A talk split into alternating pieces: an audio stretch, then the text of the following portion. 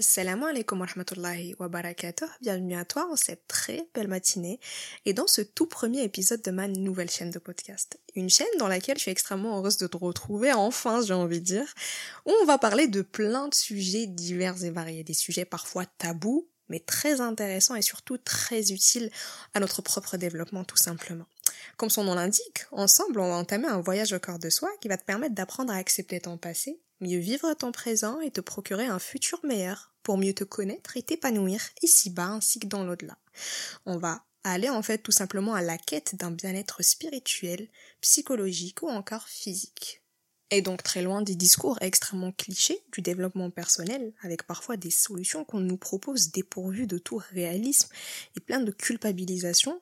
Moi, ce que je vous propose à ma petite échelle, c'est une sorte de guide, Inch'Allah, dans le but de montrer à chaque personne qu'il existe bel et bien une facilité dans chaque difficulté, pour apaiser cœurs, motiver et redonner espoir à ceux qui se sentent seuls et qui ne voient plus aucune issue. Et dans un monde où parler malheureusement de ces émotions est tabou, nous, on ne va pas les renier ici, mais plutôt les identifier, les comprendre et les maîtriser pour mieux appréhender celles du futur. Et donc, pour ce premier épisode, j'ai pensé à un sujet qui va me permettre d'introduire la totalité de mes futures thématiques. L'organe siège de la pensée et de la conscience à partir duquel il y a littéralement tout qui commence, donc j'ai nommé le cerveau. Et pour pouvoir traiter mes futurs sujets, aussi variés soient-ils, il est très important de comprendre le lien entre nos cerveaux et les traumatismes que nous subissons. Et donc tout naturellement, en ce sens, on va voir comment le cerveau se comporte face à des événements traumatiques et comment tu peux travailler sur toi-même pour transformer tes pires douleurs en une porte vers une meilleure issue, dans le but de dépasser ces traumatismes-là et de ne plus les laisser te définir et te gâcher la vie.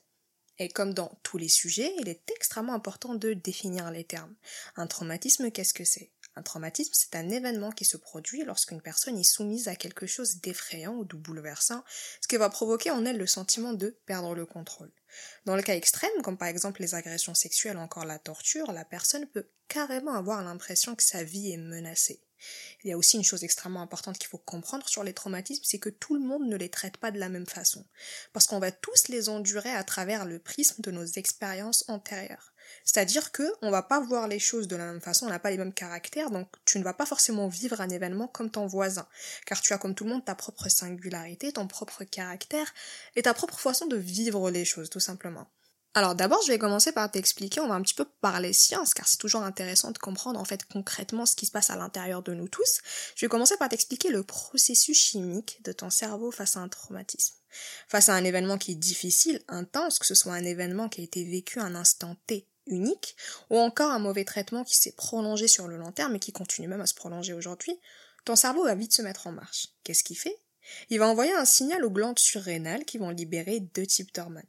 La première, on la connaît tous, c'est l'adrénaline. Cette adrénaline-là, elle va renforcer la réaction de lutte ou de fuite. Par exemple, en resserrant les vaisseaux sanguins et en faisant battre le cœur plus rapidement. La deuxième, c'est le cortisol. Le cortisol, c'est une hormone du stress.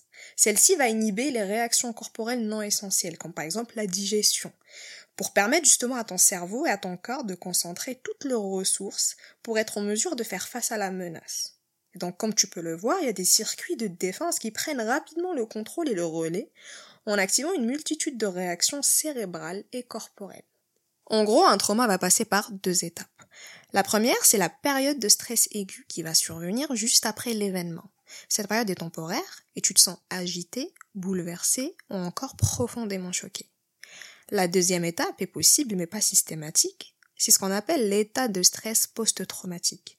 C'est donc lorsque le stress va devenir chronique et un trouble s'installe alors dans la durée. Comme tu peux le voir, en présence de la peur et de la menace, chacun de nous réagit donc de façon automatique. Mais certains automatismes, il faut savoir que ils peuvent être développés au fil de temps vécu. Il faut savoir qu'au-delà de l'aspect chimique que je viens de te citer, le cerveau n'agit pas tout seul. Et même si celui-ci a son propre fonctionnement extrêmement fascinant, tu as cette capacité et cette chance en tant qu'être humain de pouvoir travailler dessus tout au long de ta vie, pour développer donc une meilleure conscience de toi-même et trouver un équilibre qui va te permettre de mener une vie plus paisible et équilibrée. Concernant le traitement d'informations par nos cerveaux, il faut savoir que nos cerveaux agissent comme une machine. Ils traitent les informations qui lui parviennent sous forme de dossiers organisés et bien stockés. Or, s'il apparaît un souvenir dépassant cette capacité de stockage, donc un souvenir par exemple trop intense, il est sauvegardé sous forme d'expériences vécues dans un réseau de mémoire bien différent de celui d'habitude. Et face à des souvenirs qui sont parvenus à t'affecter au niveau physiologique ou encore émotionnel, qui seront isolés, séparés, pour ne pas générer des émotions trop intenses et donc difficiles à supporter. Parce qu'en effet, des expériences qui sont très dommageables et traumatiques sont capables d'altérer l'équilibre chimique de ton cerveau. Cela se produit lorsqu'un événement est difficile à gérer et que tu n'es pas forcément apte et en mesure de le comprendre sur le moment. Son acceptation et son traitement sont très complexes. Et donc c'est une miséricorde d'avoir une machine aussi fascinante que le cerveau. Parce que celui-ci en fait il te protège un certain temps pour te permettre à un autre d'enfin faire face à ses traumas lorsque tu es plus apte et prête, mature à le faire. Et donc face à un épisode traumatique, le cerveau va opter pour plusieurs options. L'événement traumatique peut provoquer une déconnexion, par exemple, entre émotion et souvenir. Les souvenirs sont certes présents, mais la scène est tellement douloureuse et insupportable que ton cerveau va l'enfuir pour te protéger. En fait, ces éléments seront inaccessibles. Ces souvenirs, tu vas faire une amnésie, clairement. On parle justement d'amnésie traumatique, qui est une perte de mémoire partielle ou complète de l'incident. Le cerveau peut aussi opter pour des mécanismes dissociatifs, qui peuvent se mettre en place. On parle alors de dépersonnalisation.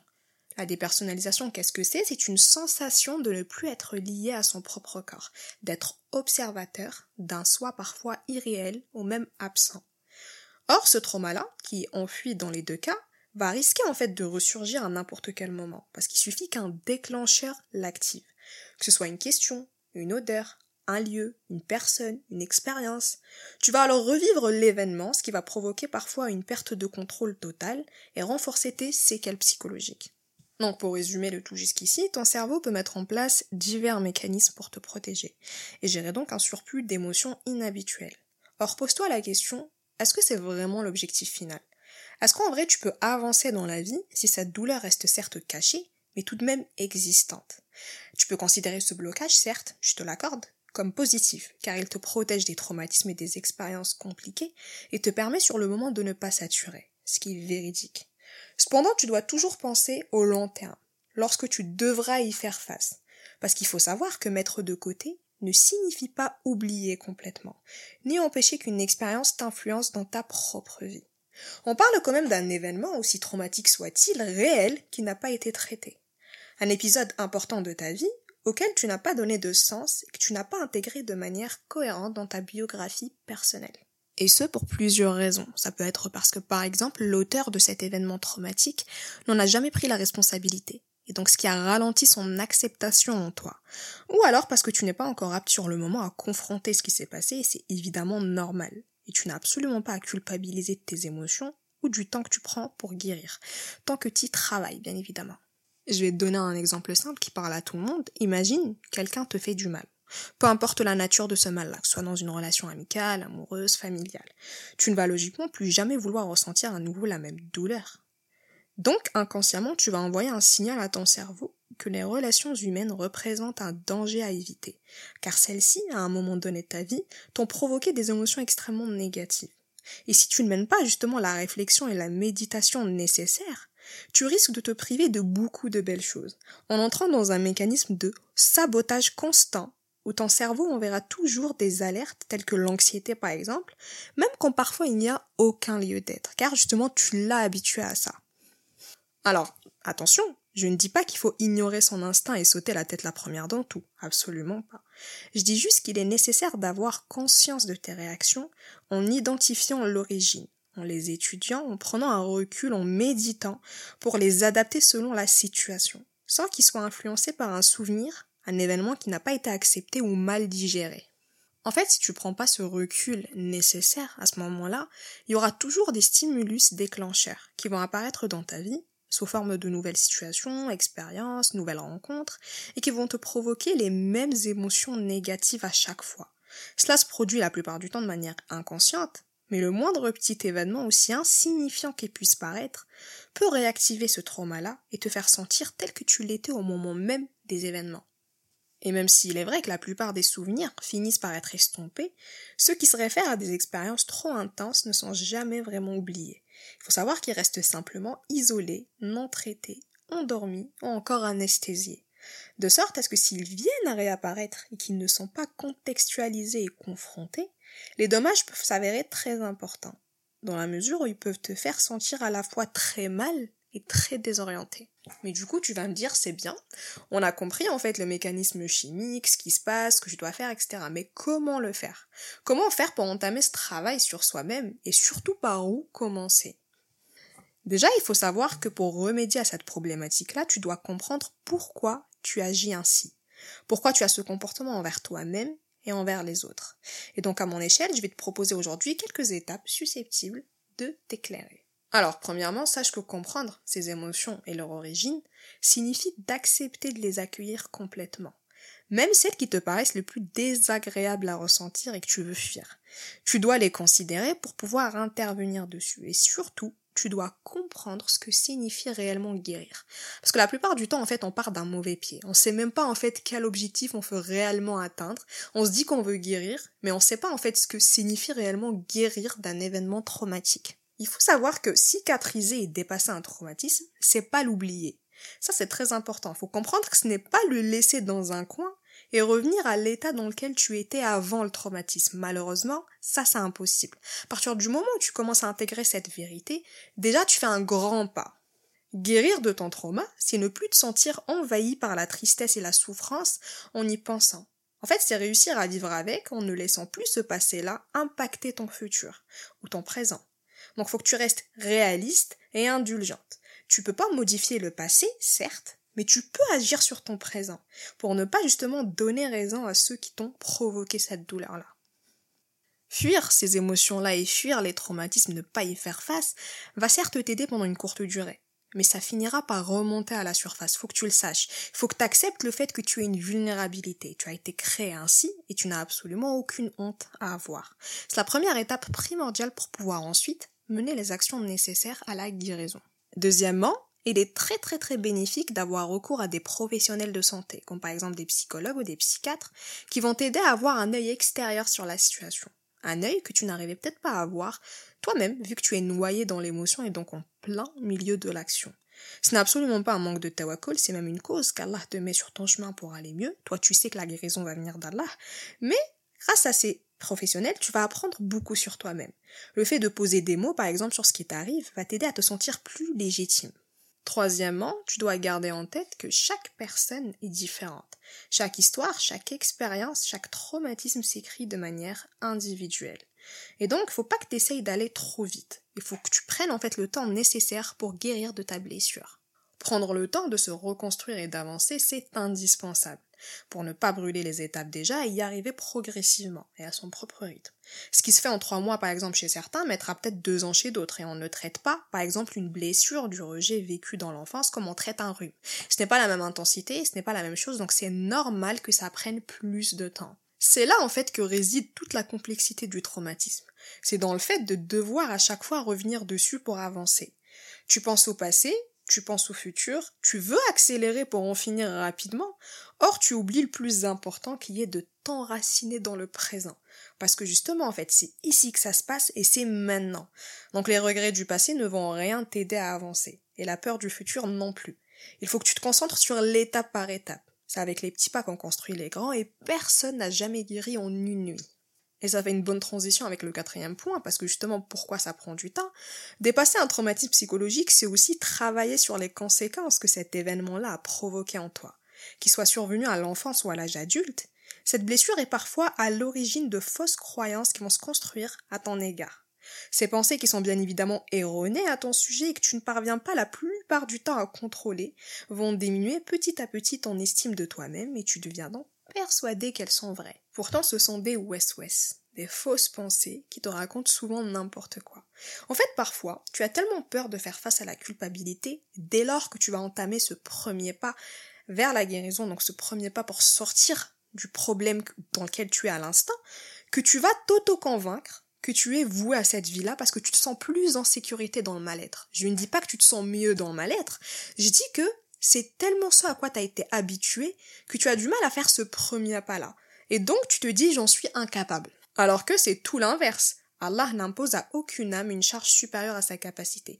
Tu ne vis rien que tu n'es pas apte à surmonter. Si ta tête te fait souvent croire que c'est ta faute, que tu ne vas jamais avancer, que tu es incompétente, que tu mérites d'être dans ce mal-être-là, n'hésite surtout pas à la remettre en question. Pose-toi par exemple ces questions-là. Est-ce que cette pensée que j'ai à l'instant qui est négative est réelle? Sur quel élément concret se base cette pensée?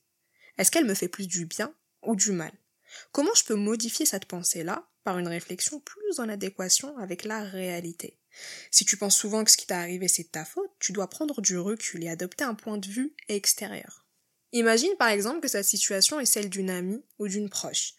Est-ce que tu vas avoir les mêmes pensées? Est-ce que tu vas lui dire la même chose que tu te dis à toi-même? Je suis sûre qu'absolument pas. Tu vas user de la meilleure bienveillance et de la meilleure empathie. Et justement, en fait, l'humain a cette manie d'être beaucoup plus dur envers soi-même. Pourtant, nous sommes nos seuls compagnons pour la vie. Donc si c'est pas toi, en fait, qui est douce avec toi-même comme ça, qui va l'être réellement?